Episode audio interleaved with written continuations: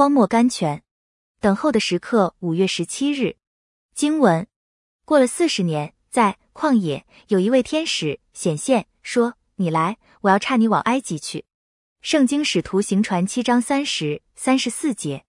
神常从我们工作中召我们出来，叫我们休息一时，趁此静心学习功课，然后重新出发到他所指定的工厂中去工作。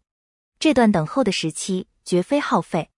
从前有一位战士从他仇敌手中逃出来，半途发觉他的马有换马蹄铁的必要，焦急催他从速逃生，勿烧丹盐。但是智慧教他停在路上一家铁匠门口，花数分钟重换马铁。虽然他听见追踪者的脚步由远而近，他仍耐性等着马铁装好。当仇敌和他只有一百码距离的时候，他一跃马鞍，四风驰去，顷刻间脱离了危险。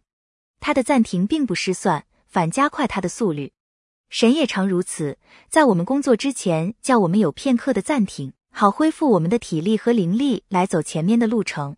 意字地上的天上生活，Days of Heaven upon Earth。